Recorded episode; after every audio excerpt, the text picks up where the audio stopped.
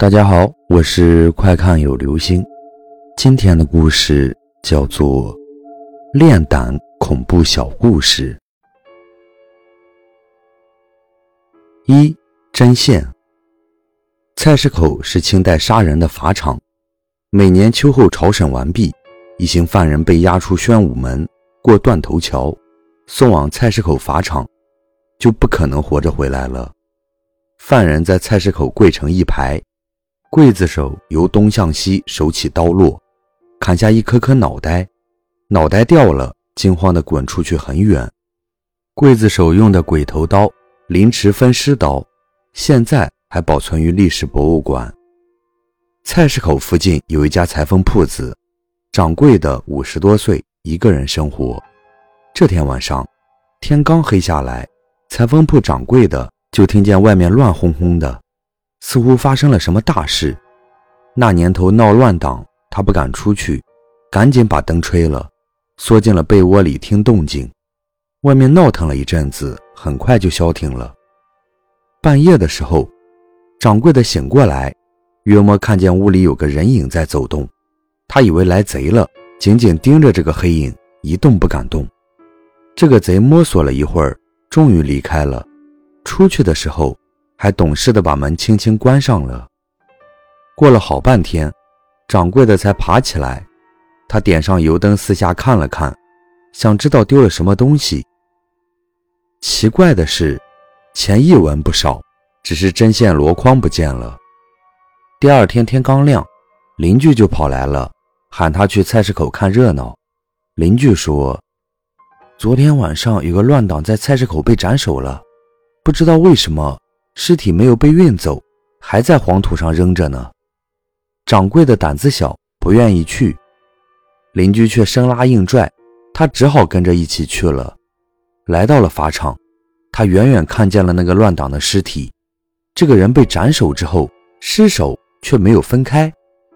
他朝前凑了凑，一下子傻了。他认识尸体上的衣服。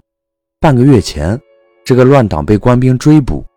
黑灯瞎火躲进了他家的裁缝铺，他不敢惹麻烦，想来想去，偷偷溜出去报了官。尸体的脖子上有一串粗粗的线痕，把脑袋和身体缝在了一起，嘴里还含着一截咬断的线头。尸体旁边扔着的是他家丢失的那只针线箩筐。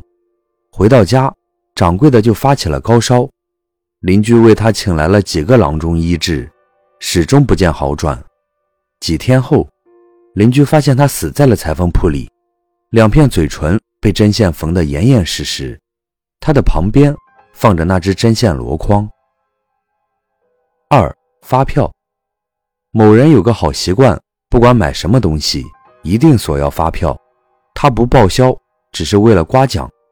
不过，他从来没有中过一次奖，永远是谢谢你。这天，他下了班，走进经常去的一家餐馆吃饭，和每次一样，结账之后要了发票，赶紧趴在桌子上刮奖。这次刮奖区贴膜下的字迹似乎不是“谢谢你”，他的心一阵狂跳，动作变得更加小心翼翼了。字很多很小，他把眼睛贴上去，看清这些字之后，倒吸了一口凉气，抬头看看。餐馆的老板在忙碌，食客在低头吃饭，一切正常。他把发票撕掉，立即离开了。从此，他再也不要发票了。这张发票上写的是：“你再刮我的脸，我就扒你的皮。”这个餐馆老板为了不开发票，真是下了大功夫。三头发，某理发店来了一位女顾客。黑发及腰，他坐下来，轻轻地说：“我理光头。”理发师就给他理了。一周后，这个女顾客又来了，还是黑发及腰。他坐下来，还是轻轻地说：“我理光头。”理发师有点害怕，还是给他理了。又过了一周，这个女顾客又来了，还是黑发及腰。他坐下来。依然轻轻地说：“我理光头。”理发师满心恐惧，哆哆嗦嗦的又给他理了。又过去了一周，在理发店门口，有辆客车把人撞飞了。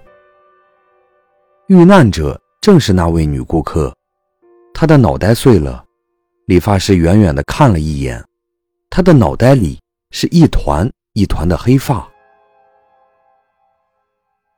好了，这就是今天的故事。